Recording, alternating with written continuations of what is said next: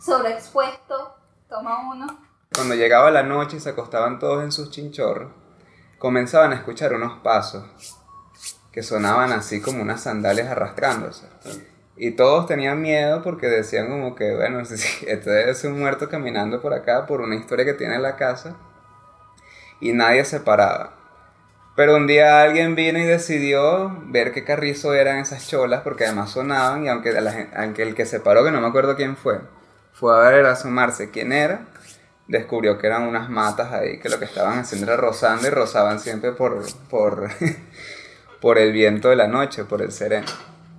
Yo le pregunté a mi tía Lila hoy quién, quién fue esa persona, y ella se puso como a balbucearme de, berro, no, yo lo que sé es que cuando íbamos para la playa encontrábamos unas huellas en la puerta de la casa, unas huellas, unas huellas de tierra y no sé qué. Y nunca sabíamos quién era y que en la cocina sentíamos que alguien nos observaba. A todo esto, este, yo lo que pensaba era, yo no tengo ninguna relación con esa casa, pero me llama la atención, me llama mucho la atención cómo a partir de lo familiar toda mi fam toda a partir de lo cotidiano, de lo conocido, toda mi familia construyó un imaginario sobrenatural sobre mi casa. Y esa casa. Esa casa que ya la demolieron. Yo voy ahorita y es un piazo de monte y ya. Pero todas, todas. O sea, desde la más creyente hasta la menos creyente. Por ejemplo, mi tía tiene un caso ahí de posesión, mi tía Ingrid. Un caso de posesión hardcore de una semana que estuvo supuestamente poseída. Este, pero me llamaba la atención era el cuento de la, de las sandalias. En especial porque fue el único de muchos casos en donde se descubrió cuál era el origen de todo. Unas hojas chocando entre sí. Y cómo pasar, pasaron de tener tanto miedo durante muchos meses a reírse del cuento y todavía contárselo al nieto que nunca conoció la casa. Entonces era como una, me estaba acordando de la relación que tú hacías entre lo, el terror y la comedia como puede rozar. Y, me llamó la atención cómo a partir de lo familiar se puede construir un imaginario de, miedo como tal. bueno, antes, antes de entrar en tema, vamos a presentar esto. Esto es sobreexpuesto. Eh, yo soy Wilmar Niño, Silvio Loreto. Este es un, un proyecto que estamos empezando, un podcast sobre cine y otras cosas. Eh, ¿De qué vamos a hablar hoy, Silvio? Bueno, hoy vamos a presentar en principio dos películas que se ganaron este año. Oz de Jordan Peele y Midsommar de, de Ari Aster. Y queríamos como un poquito comentar cómo están hechas estas películas de cierta manera. ¿No me equivoco, señor Wilmer? Eso, porque o sea, vamos a hablar como... ¿Cómo funciona esta, esta, este cierto terror o un cierto misterio? ¿Cómo se construye el imaginario justamente hasta familiar o no, en estas dos películas y comparándola con las dos últimas también de estos mismos directores. Exacto, porque ¿por qué, por qué comparamos o por qué, qué, hacemos la relación entre estas dos películas? Eh, hay cosas, o sea, yo creo que hay como varios, varios puntos en común que tienen.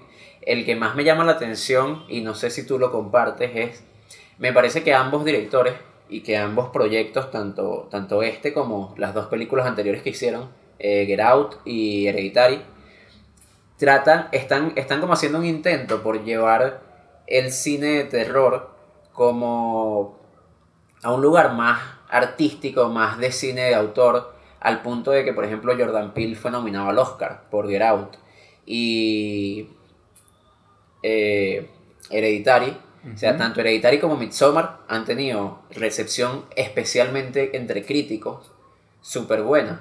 Lo mismo con estas dos películas. Entonces, esa intención de llevar como el cine de terror a, un nivel más artístico llama la atención y hace como cierta relación entre estas dos películas.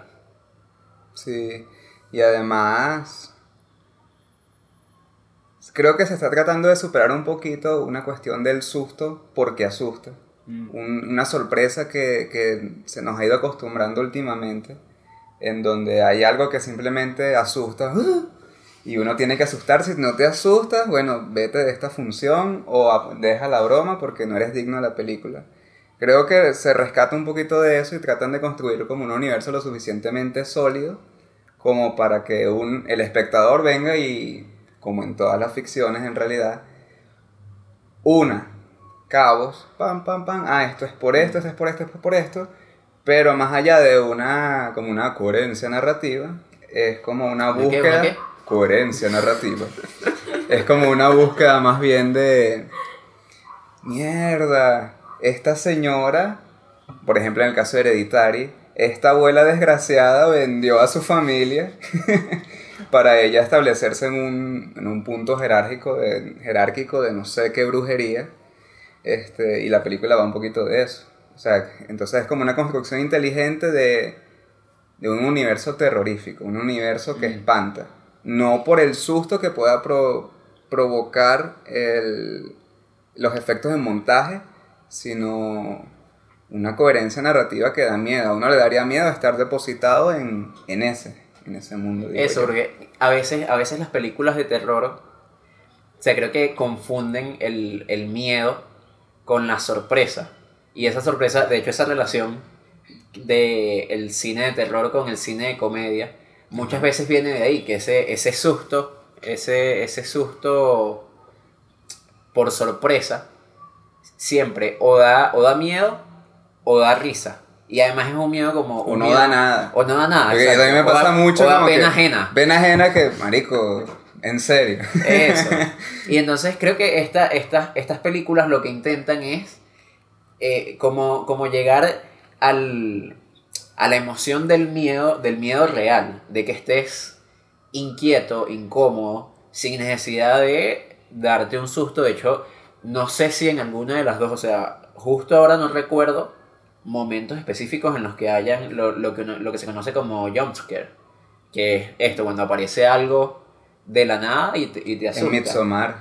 En Midsommar hay unas partes en específico donde aplican esto. Por ejemplo, Cuando eh, el negrito, lo voy a llamar el negrito, el negrito está haciendo lo que le dijeron, mi hijo, no vaya a la iglesia, a nuestra iglesia, de culto extraño, a revisar nuestro libro, no puedes tomarle fotos. Entonces se va ahí de puntillas por la noche y de repente aparece un tipo ahí con una máscara, lo asusta, ¡ah! que es como un momento, creo que lo montan como para que funcione así.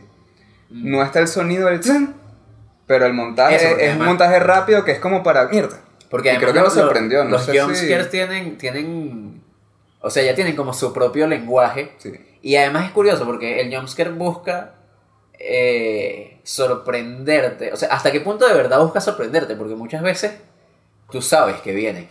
O sea, y, te lo venden, o sea, tienen como la, la musiquita que va subiendo poco a poco. Y ya como tú si sabes, hubiesen llevado el viene efecto el de tiburón, pasillo, exacto. pero Ya tú sabes que viene el pasillo y que va a salir algo, entonces hasta qué punto de verdad funciona por sorpresa o simplemente es ya como, ¿sabes? Como esta cuestión de lo- los, los perritos que entrenan y, y ya tienen como a la audiencia entrenada que aquí viene la parte en la que te vas a asustar. Ujú. Asústate, asústate por- porque, porque es lo que te toca hacer.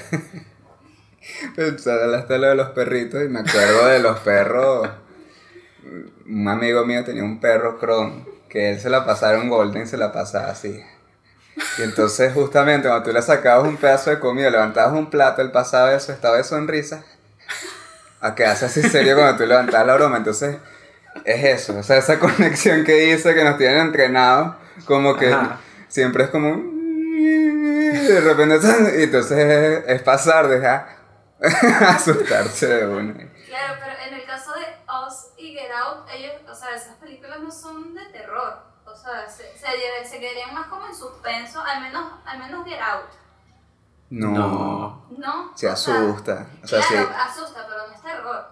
O sea, no, como- a lo que me refiero, por, por, por, por ejemplo, Hereditary y Midsommar es como, es algo, es un tema de, de miedo, pero espiritual y, y de fantasmas, y es como el terror como común, o sea, de tema, pues.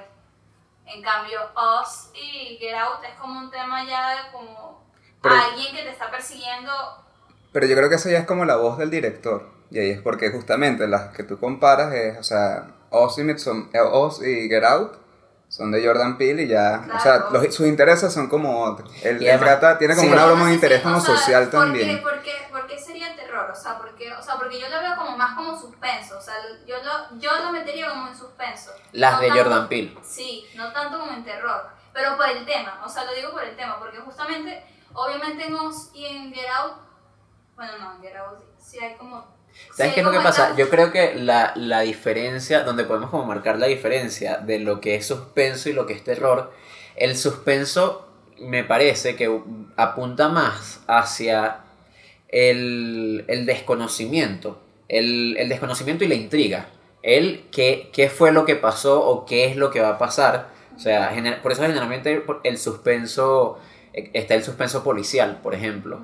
Es eso, el, hay un misterio que hay que resolver que no sabemos eh, qué es lo que va a pasar o, no- o hay algo que pasó, no sabemos qué fue lo que pasó. Yo creo que el, el terror lo que busca más es poner al personaje y por ende al, al espectador en una situación inquietante, o sea, en una situación eh, eso de miedo. Generalmente además el, el terror juega mucho, algo que, que de lo que me hablabas la otra vez Silvio, de el terror juega mucho con lo conocido y con lo conocido en lo que es conocido pero se hace extraño. Sí. Que de hecho, por ejemplo, es una... Luminoso. O lo, o lo, lo siniestro. Vamos a ponerle esa. Porque, que es por ejemplo, o sea, es una de las cosas que me parece más aterradoras de Oz, por ejemplo, que es la cuestión de los dobles. Es el verte a ti mismo, ver a tu familia transformada en un monstruo. Eh, pasaba, por ejemplo, en Hereditary, que ahí podemos empezar a entrar en, en diferencias, por ejemplo, y en, y en ya quizás nuestras opiniones sobre estas dos películas. Porque, por ejemplo, a mí me parece que Jordan Peele de Get Out a Oz eh, avanzó, o sea, Coincido totalmente. hizo un montón de cosas mejor que en Get Out. Oz me parece, me parece, aunque Get ya me parecía buena, Oz me parece mejor. En el caso de Ari Aster, me parece que muchas de las cosas que hizo bien en, en Hereditary las perdió en Midsommar. Y una de las cosas era esa, la, la cuestión del tema de la familiaridad en, en Hereditary. Había una cuestión con la inquietud de la familia. De, no era solo el hecho sobrenatural. Qué bola ver con el raviolo. Ajá. Que- No era solo el rollo sobrenatural, sino la familia, lo inquietante de la familia. ¿Qué opinas tú de eso, Silvio? Coño, es que Sofía se pegó a hablar también un poquito de, de este asunto. De, de que ella no le parece ni que Oz y Get Out sean como de terror. Mm, creo que puedo entender un poco tu postura, pero Oz tiene en todo caso como que más pinta de terror que Get Out. Y ahí es cuando podemos hablar como de una evolución del director. Si es verdad que Oz está como más pulido en cuanto a la construcción de la narración.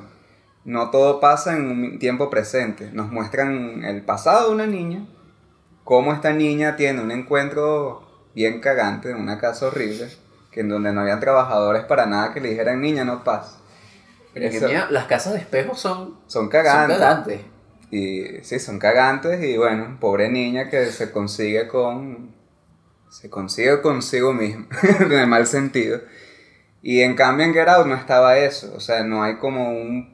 Yo no conozco a este personaje salvo por el discurso verbal, de bueno, este tipo perdió... No me acuerdo cómo fue que perdió el papá, pero no tuvo el, el coraje de un niño de 10 años, 11 años, no se lo voy a reprochar porque es un carajito, de ver si su mamá estaba viva o no cuando la chocaron al lado de su casa. Esa, eh, en- ¿De cuál estás hablando con Get eso? Out. Ese es Get, Get Out. Out. Ese es lo único que sabemos del personaje. Y, y- y yo ni siquiera recuerdo ese detalle. o De bolas, la yo vista creo de que, hace mil yo creo que. Get Out, Get Out juega un poquito más como con lo... O sea, lo que te presentan de los personajes al principio parte un pelo del, del, del estereotipo y de lo que tú te esperarías. Es como que trabajan lo familiar desde Estados Unidos. O Ajá. sea, ¿qué es lo familiar en Estados Unidos? Que, que un blanco sea racista. Que una familia blanca no vaya a tener... Que una familia blanca tenga prejuicios sobre un novio negro, por ejemplo. Eso es algo familiar y la, y la narración se construye un poquito de- por ahí. Mm. No se centran en un tema de niñez, no se centran en un tema de, no sé, este, en Get Out como unos traumas que tienen que superarse, porque este negro de verdad es perfecto en Get Out. Este personaje es perfecto, o sea, lo ponen aquí que es papiado, sí, es exacto. inteligente, Es amable, es buena persona. no, no parece tener secuela después de, de su vida horrible, de su infancia horrible. En cambio, Oz entonces tiene como un carácter más de terror. O sea, yo creo que las dos son como, no sé, corrígeme si, corríjanme si es así, terror psicológico. Yo creo que sí. Este, no es terror, Get Out no es un terror sobrenatural, pero es un terror psicológico porque a partir de, es como un bajoncito. Sí. A partir de, un, de una familiaridad extraña, de una realidad social en América, que es el racismo, vienen y construyen toda esta vaina, esta sociedad y no sé qué. En Oz sí hay elementos más sobrenaturales marcados. No hay investigaciones científicas, no hay locuras de un abuelo, no sé qué. Y bueno, Ari Aster en Hereditary y en Midsommar obviamente toca otros temas. Sin embargo, Hereditary es más espiritual como conectándose con Get Out. Y Midsommar podemos compararla más con, digo, no, ya va. Hereditaria comparándola con Nos. Y Midsommar un poquito más con, con Get Out en cuanto a que son sociedades tangibles, no son sociedades en donde pasen vainas sin Eso, explicación tratan, alguna. tratan como de, de verlo más desde un punto de vista casi que sociológico. Hay algo que me pasa con los temas, sobre todo los temas de estas dos películas. Y quería ¿Cuáles discutir eh, de y Midsommar y, y, y Oz, exacto. Que es, que siento que esas dos películas están tratando de hablar de ciertas cosas. De hecho, es parte de lo que hacen, creo que hacen estos dos directores, que es usar el terror como excusa para hablar de otras cosas. Pero me pare, o sea, lo- mi intuición es lo que yo siento así de buenas a primeras, es que Oz trata de temas más profundos y más importantes que Midsommar. Midsommar es medio superficial a veces. Y entonces quería ver qué opinas tú sobre, o sea, hasta qué punto es importante el tema de una película. O sea, es eso, puede, puede haber, porque el propio Ari Aster lo decía, él dice, Midsommar es sobre una relación de pareja que va mal. Y el resto es adorno sobrenatural. Pero para él lo importante es esta pareja que no sabemos ni por qué siguen juntos, que se van, que se van un viaje que, le- que les daña su relación. Oz habla de, además de varias cosas, de bastantes cosas, de temas como más sociológicos, de temas, de temas más históricos sobre relaciones de poder, sobre racismo. Por eso es que yo digo que es una cuestión como de los... Cuando, Sof- cuando Sofía o este personaje que está ahí, Sofía Emiliana, no sé cómo llamarle, este, Uno solo. eh, creo que la, la diferencia está en la propuesta de los directores. O sea, Jordan Peele tiene un interés social, que justamente en lo temático. Ari Aster no creo que no. Creo que él va un poco más como por lo, por lo íntimo, por lo personal. Y también explora como lo... mm, Y le iba a decir lo étnico, eso es una locura. o sea, perdóneme, pero eso estoy cansado. Era más por... Bueno, le voy a decir lo espiritual. Como explorando eh, realidades espirituales que desconocemos. Como que si, no sé, aquí hicieran una, una, una película de terror con unos indígenas que, que trabajan con ayahuasca, pero entonces, coño, yo no conozco nada de los efectos secundarios de esa vaina, no sé de verdad si un- qué pueda suceder, es como cosas que uno desconoce. Entonces es como, no es tan familiar, salvo por hereditario que sí rescató eso, pero no sé, vuelve a tu, a tu pregunta. Claro, porque a lo mejor esta cuestión como de la, de la soci- Ari Aster habla algo como de sociedades, creo que le interesan como las sociedades secretas o esa, esa cuestión que está como por debajo, Y los que la gente no conoce. Parecía que le interesan más los individuos. Y además como la- las cosas que los individuos ocultan, porque es, esta, en, en Hereditary es esta familia, o sea, esta abuela que, que tenía todo un Pues secreto oscuro, y en Midsommar... Está Sí. loca, loca, bola. ajá. Y en Midsommar está el amigo de ellos, el amigo de ellos que es el que es de ese sitio, que los lleva, o sea, que, que el tipo es una persona así súper amable, súper chévere, pero en realidad los está llevando para sacrificarlos. Pero también es súper plano, y ahí es cuando Sí. digo, o sea, la- de la abuela no conocemos un coño en Hereditary, y sigue siendo un personaje más profundo que este amigo, que en determinado punto pierde importancia, cuando en realidad es uno de los de las claves para que esta gente vaya a ir. O sea, al final no parece ni tan amigo de ese grupo. Eso. Deben ser problemas del primer mundo, que tú tienes un conocido así y le dices, vámonos para tal lado, ¿sabes? Bueno, como- coño, coño, es que, es que esa gente no era muy amigos, porque cuando... cuando Creo que ni el negrito El ni el protagonista eran como. Claro, el negrito se roba lo, lo- el- la Biblia de esta gente, el otro de uno y que no, no, no, ese, ese no venía con nosotros, ese... No, y la otra maldita. coño, puede que Midsommar también tenga como unas fallas así. Más allá de los huecos de guion, es porque de pana estos personajes se, se, se dispersa mucho el, como el terror o el, el, el- el- lo que se cuida del universo coherente que yo hablaba, de lo familiar, de mira, esto pasó aquí, esto pasó acá, se conecta, mierda. Y, y se juega mucho. Creo que también rayas en el humor, pero Sí. en el mal sentido. O sea, es como, no hay tanta agilidad como por ejemplo en Get Out. De hecho, por ejemplo, hasta que pensando en esta cuestión de lo terrorífico que es lo familiar en un contexto distinto, ¿hasta qué punto puede jugarle en contra a Midsommar el hecho, el hecho del- de, de la rareza del, de la parte de esta cuestión sociológica de, de explorar como una sociedad diferente, de que van a un lugar distinto, de que están en, en los países nórdicos con una gente que son como eso, que tienen una, una sociedad y una cultura De drogadicto. Sí. Y entonces, ¿hasta qué punto? O sea, hereditario, una de las cuestiones que más miedo daba era justamente que, que, la, que todo lo que pasa pasa en su propia casa. Y o sea, Sí. es una cuestión, o sea, el miedo, por ejemplo, del, del, del hijo hacia la madre, el miedo de, de que tu mamá te haga daño. A mí me parece como algo mucho más, más primitivo, mucho más profundo, que el hecho de que te vayas de viaje y pase algo malo en el viaje. Claro. Eh, y, y creo que pasa un poco, o sea, en estas cuestiones de contexto, yo creo que las de Jordan Peele tienen contextos más extraños aún, o sea, tienen contextos más raros.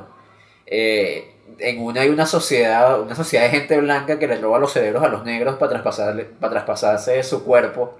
Sí, traspasar su conciencia. más Eso, bien, y en- tener cuerpos perfectos. En Oz es eso, en Oz es que hay un, un, un sitio, o sea, hay un Estados Unidos debajo de Estados Unidos donde hay dobles de todo el mundo.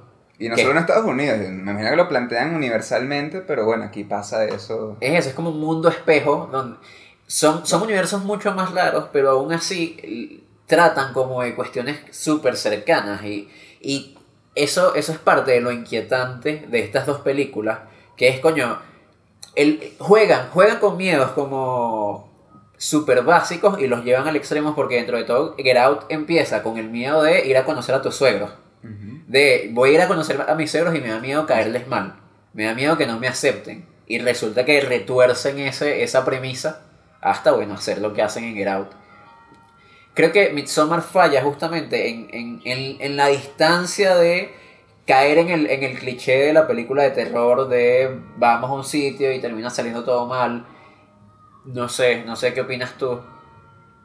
Sí, o sea, es que Midsommar falla en tantas cosas que tú me dices.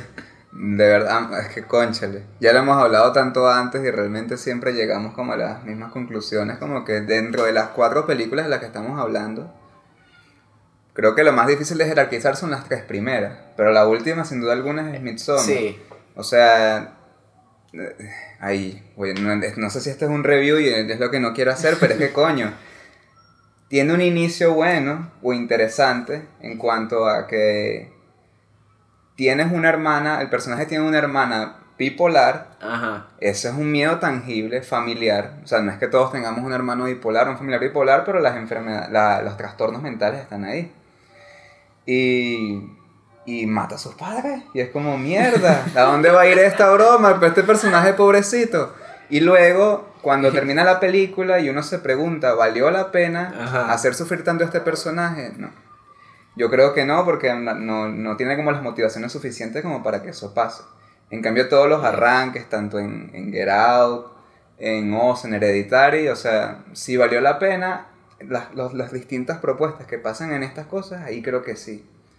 Y esa es como el- el- la- una de las fallas más grandes que tendría Midsommar, en especial enfrentándose a Oz, que es con, con, con quien la estamos enfrentando. Eso, O sea, porque son las dos que salieron este año y además sí. parten de contextos parecidos, de Claro. ser eso, de venir de una película que de hecho se hicieron, creo que se hicieron el mismo año, eh, Hereditary y Get Out. Fueron películas muy exitosas, fueron películas que lanzaron a la fama a estos dos directores como directores. Y yo creo que Midsommar fue más exitosa que, que Oz y todo. Sí, a mí me parece, por lo menos creo que en, en taquilla, no Y- sé, no sé si, si me equivoco, pero Sí. creo que ha hecho más ruido. Ha hecho más Oz. ruido. Ha hecho más ruido a nivel de crítica y no sé qué. Oz.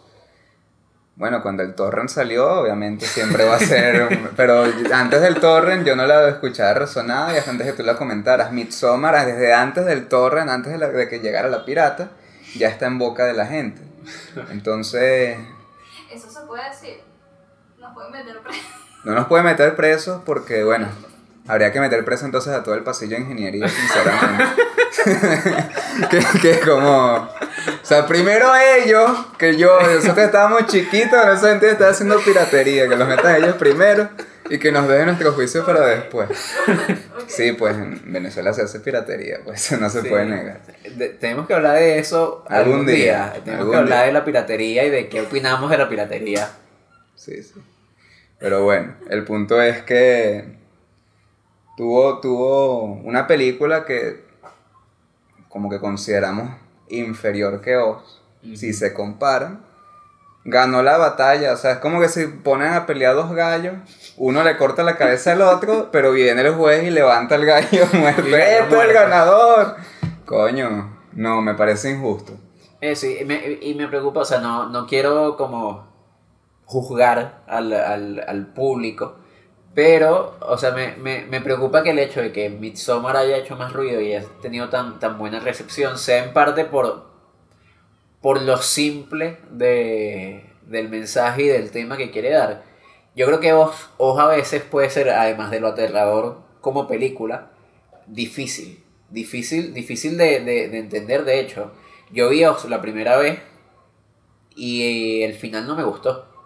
El final no me gustó y no lo entendí. Yo decía, no, ¿qué, qué fue esto? Esto se lo sacaron de la manga, esto no tiene sentido. ¿Qué coño madre ¿Por es esto? Eh, porque no... no Pero ¿cuál de no los dos finales? Es que ahorita El lo que yo final recuerdo es... final. Hay como dos grandes finales, el particular y el Ajá. general. El general es que, bueno, todos agarren, agárrense de las manos. Y el, y el particular es que, coño, el hijo dijo como, verga, esta es mi mamá, Dios mío. Porque él como que escuchó todo y entendió el carajito, pues. Eso, ese final, ese final. de- el particular. final, el final de que la mamá no fuera la mamá. O eh, sí era la mamá, pero que no era. Era la mamá, niña- pero no eres la original. Eso, no era la original. Ese final, yo no lo. O sea, no había entendido. Me parecía salido de la nada. Y en una segunda revisión, cuando la vi por segunda vez, capté un montón de cosas que no había captado la primera vez. Entendí como un montón de. O sea, yo creo que tanto vos como Get Out, Jordan Peele juega muchísimo con, con simbologías. Con simbologías, pero, pero marcadísimas, así de Pero- que casi que todos los elementos que hay en pantalla, él los pone por algo. Él los pone porque tienen un significado. De hecho, hay, hay un, un par, te lo había comentado, un par de, de, de videos que tienen canales, canales de YouTube muy buenos que hablan de la, de la simbología de Oz, de la simbología de Get y es increíble verlos de verdad porque es súper complejo. Cuando vi Oz por segunda vez, entendí un montón de cosas de esa simbología que para mí hizo la película mejor, mucho mejor de lo que había sido el, el primer visionado. Lo que digo es capaz esa complejidad, o sea, ese exceso de, de complejidad y hasta de intelectualidad puede espantar a cierta parte del público que, que sencillamente se aleja porque, porque no entiende porque no... Eso, porque no siente la inquietud de esta película me pone incómodo, pero no entiendo del todo lo que me está diciendo. Midsommar dentro de lo simple que es, cayendo en muchos tópicos de película de terror habitual, cayendo en muchos clichés, es fácil. Es una película fácil de... O sea, es, es difícil sobreanalizar Midsommar, porque lo que pasa está ahí y ya. Y a, a pesar de que también tiene como que mucha simbología Midsommar, Sí. pero no es tan trascendente, Eso. es como hueca. Simbología hueca que no tiene hereditario. Y ahí es cuando volvemos a, coño, termina siendo, esto ya lo he dicho varias veces, pero es que me gusta. Midsommar termina siendo una película sobre espiritualidad, pero una película sin espíritu. O sea, es como, en Hereditary no se... no hay respuesta para toda la simbología que está presente. Y sin embargo, la vaina da miedo aun cuando termina la película. En Midsommar como que trataron de aplicar lo mismo, pero con mucha más simbología, con una dirección de arte mucho más grande, más recha también, pero que era más... No funcionó la misma fórmula de Hereditary, por la misma narración, creo yo, por, por los mismos personajes, no son tan profundos, no sé qué. Entonces también es como un ejercicio como para demostrar, mierda, eh, si tú agregas mucha simbología al proyecto que estés haciendo, sea escritura o sea audiovisual, y no tienes unos buenos personajes, eso no, no va, va a ser como una, una muestra de músculo y ya. De Pero- hecho- y, y yo siento a Midsommar un, un poco como eso, como que Ari Aster diciendo qué soy capaz de hacer. De hecho, si, si tuviera que adivinar, o sea, Midsommar y, y Oz, o sea, Midsommar tiene mucho pinta de, de película que tuvo como muchas interferencias de otra gente. O sea, hay muchas ideas que parecen incompletas. Hay muchas ideas como de cosas que se probaron y que después quedan como a la mitad. Siento que a Jordan Peele y siento que Get Out, probablemente, Get Out ahora, Oz, probablemente sea una película en la que Jordan Peele tuvo muchísima más libertad de hacer lo que él quería. Quizás, quizás en parte por, por...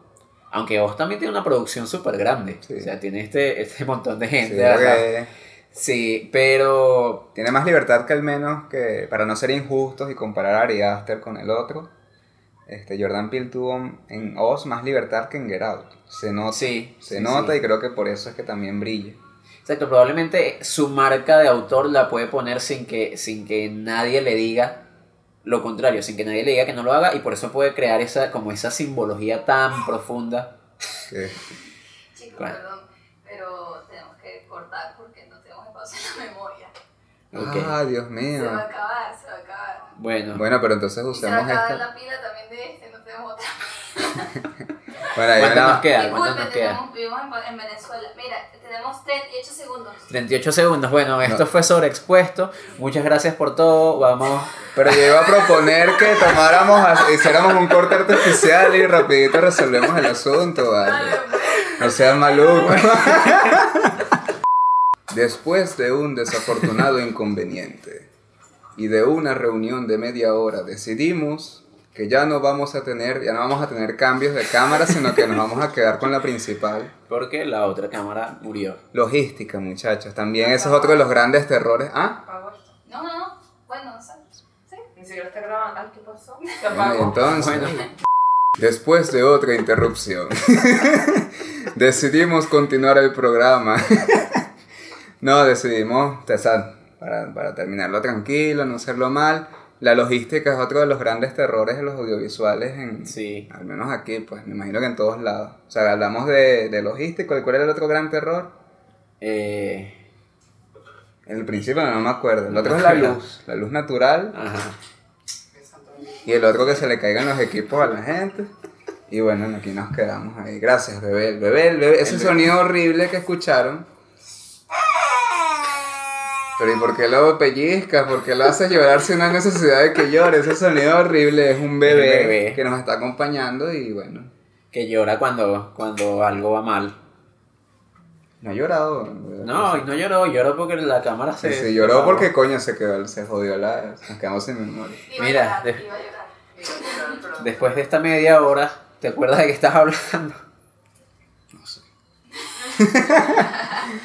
O sea, no estabas hablando tú ni siquiera, tú No. sí Sí, estás hablando. ¿Estaba hablando yo? Claro, te estabas hablando más guarandinga, por eso es que le a llorar. No, pero ya, ya habíamos parado. ¿Quieres entonces, o sea, qué hacemos? Vamos. Vamos a hacer un damos una- balance. Vamos a hacer un balance Eso. entre Oz y Midsommar, o sea, que hemos... Porque, o sea, yo creo que Oz, no digamos que es superior, en cuanto... Voy a mirar hacia acá, no sé, estoy mirando hacia allá. Eh, no sé, no diría que es superior, sino que el terror funciona mucho mejor en Oz que en Midsommar. Por muchas de las cosas que ya hemos hablado, no tengo por qué repetirlas todas. Este, y da tristeza en cuanto, evaluando al director, que coño, eh, Ari Aster esté, que no. esté más restringido en después. O sea, ok, ya sé que a nivel de producción en general puede manejar proyectos mucho más grandes que Hereditary, sin embargo tiene como que seguir trabajando por ahí. Jordan Peele en cambio creo que lo hizo mal haciendo un proyecto mucho más grande que en Get Out. ¿Lo hizo mal o lo hizo bien? No, lo hizo, lo hizo bien, lo hizo bien.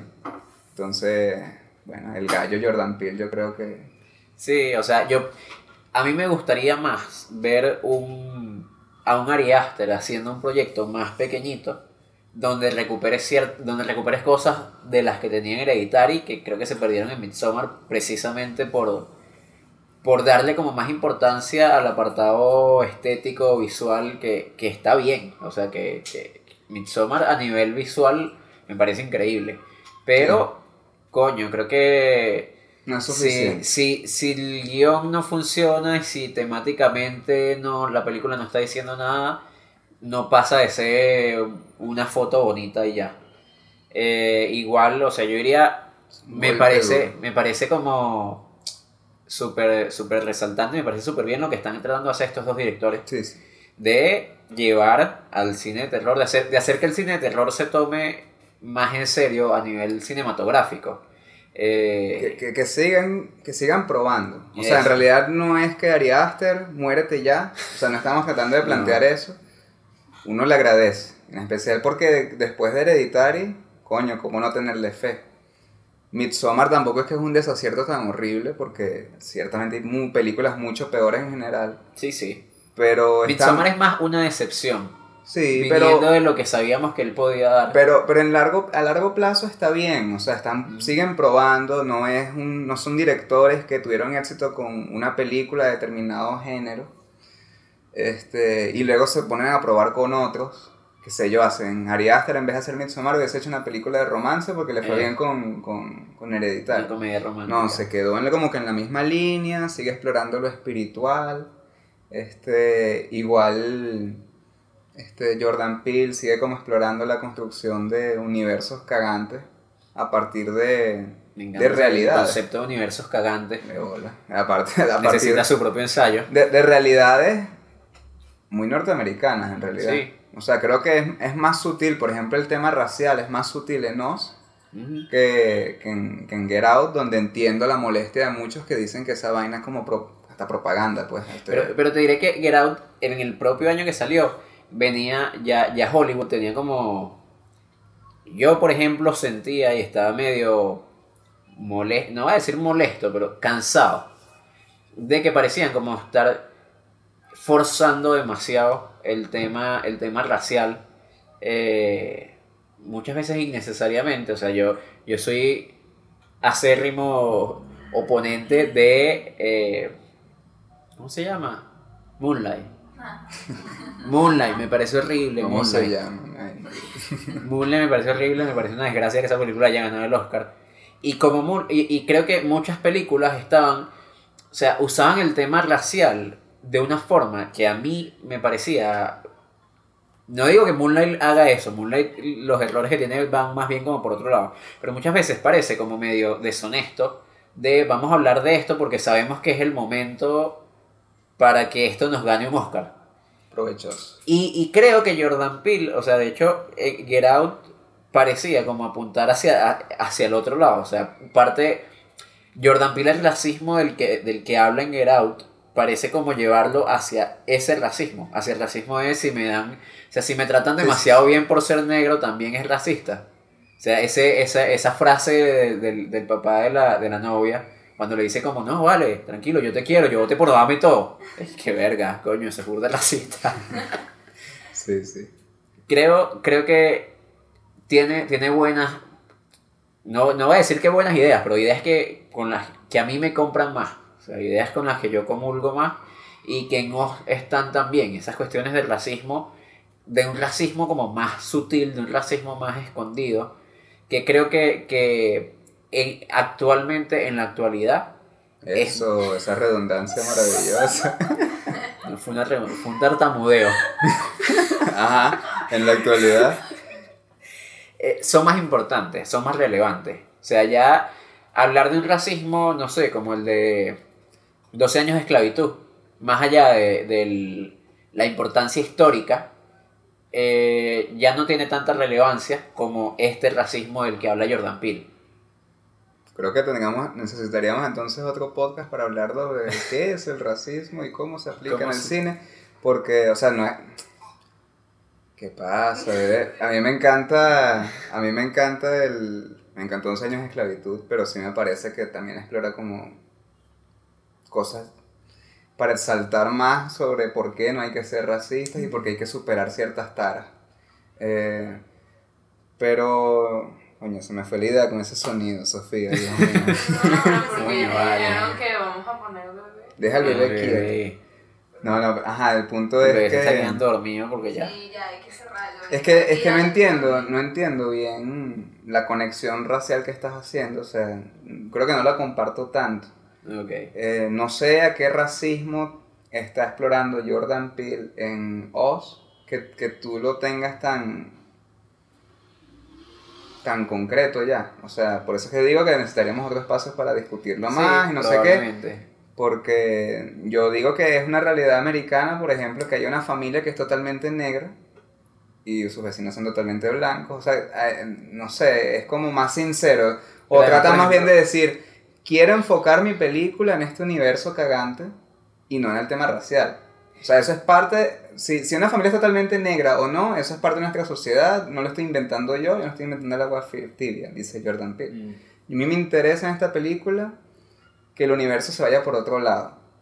Pero, al, pero al Yo final- creo, yo creo que hay detallitos, o sea, es que es por eso la, la cuestión racial es como mucho más sutil. Hay detallitos, No sé. el hecho de la familia negra con los vecinos blancos y los vecinos blancos parecen y además son, o sea, son familias ricas, son familias con plata, tanto tanto la familia negra como la familia blanca, pero a los blancos les va un poquito mejor y hay como una cuestión aspiracional de, sobre todo con el papá, del, el papá quiere Yo quiero tener el bote Exacto, que yo quiero tener tú, una lancha porque no tienes una lancha. Entonces, esos detallitos, Bueno, creo que por, sí, sí, por ahí está va, por ahí hay como... Me compraste. ¿En dónde? En Oz. En Oz. ¿Cómo que ¿No la viste Oz? viste? ¿La viste con...? Yo vi Ah, no has visto Oz, es verdad que tú te... Bueno, Porque me da miedo. viste, lo logró Jordan Peele. Si no, ni la ha visto. Mira, ni ve la película y anda cagada. en-. Mira, bueno, creo que ya ya. podemos dejar por hoy el tema. Eh, tú. quizá el... Mira, mira. La... No, pero o sea, lo del, lo del ¿Qué? racismo creo que puede ser un tema que capaz valga la pena probar en otro, en otro episodio. Eh, este es un proyecto que estamos empezando, o sea, este es el, la toma 1 de este proyecto. Eh, esperamos, esperamos los comentarios, nosotros es primera vez que hacemos algo como esto. Queríamos, queríamos probar qué cosas funcionaban, qué cosas no funcionan. Así que vamos a agradecer cualquier comentario que nos puedan dejar. Eh, de nuevo, si nos quieren seguir, tus redes sociales. Arroba Silvio Loreto. En, Silvio.loreto en Instagram. Silvio Loreto me lo robó un señor oportunista. Bueno, a mí una señora oportunista me robó Wilmar NM, entonces soy Wilmar.nm. Ok. Y atrás, señoritas. Eh, Ay, ay, ay. Ay, ay, les dio pena. el bebé, el bebé, te, te podríamos hacer una cuenta de Instagram. Una- sí, ¿por qué no? Algún día. Bueno, pero podemos. muchacha, por Ah, favor. Bueno, Sofía Luis, arroba Sofía Luis. Emiliana Casado. Ah, no se esperaban ustedes. Bueno, No. Bueno, muchas gracias. muchas gracias. Hasta la próxima. El bebé no se quiere ir. Ya va, ya va, ya va. Tienes que decir, corte. Ah, ok, corte. ya listo. O sea, el bebé era el corte, pues. Lo Sí. tienes que decirlo como. Como un director. Corte. Más duro. Ponte ahí cerquita. Corte.